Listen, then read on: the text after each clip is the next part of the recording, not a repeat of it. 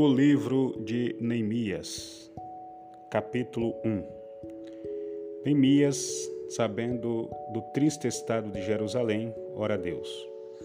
As palavras de Neemias, filho de Acalias, e sucedeu no mês de Quisleu, no ano vigésimo, estando eu em Susa, a fortaleza que veio Anani, um dos meus irmãos, ele e alguns de Judá, e perguntei-lhes pelos judeus que escaparam e que restaram do cativeiro e acerca de Jerusalém.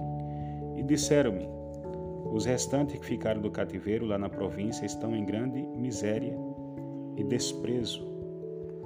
E o muro de Jerusalém fendido e as suas portas queimadas a fogo.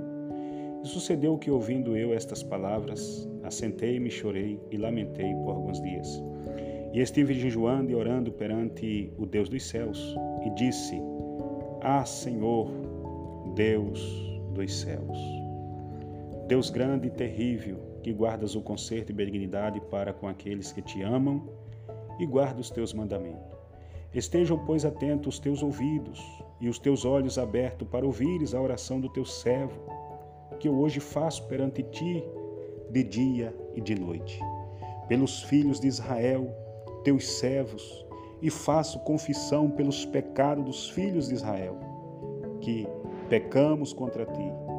Também eu e a casa de meu pai pecamos.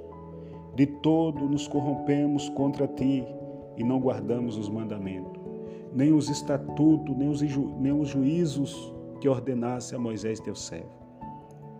Lembra-te, pois, da palavra que ordenaste a Moisés teu servo, dizendo: Vós transgredirei, e eu vos espalharei entre os povos, e vós vos converterei a mim, e guardarei os meus mandamentos, e os fareis.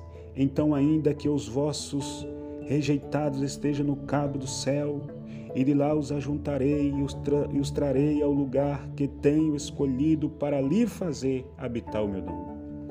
Este, estes ainda são teus servos, e o teu povo que resgataste com a tua grande força e com a tua forte mão.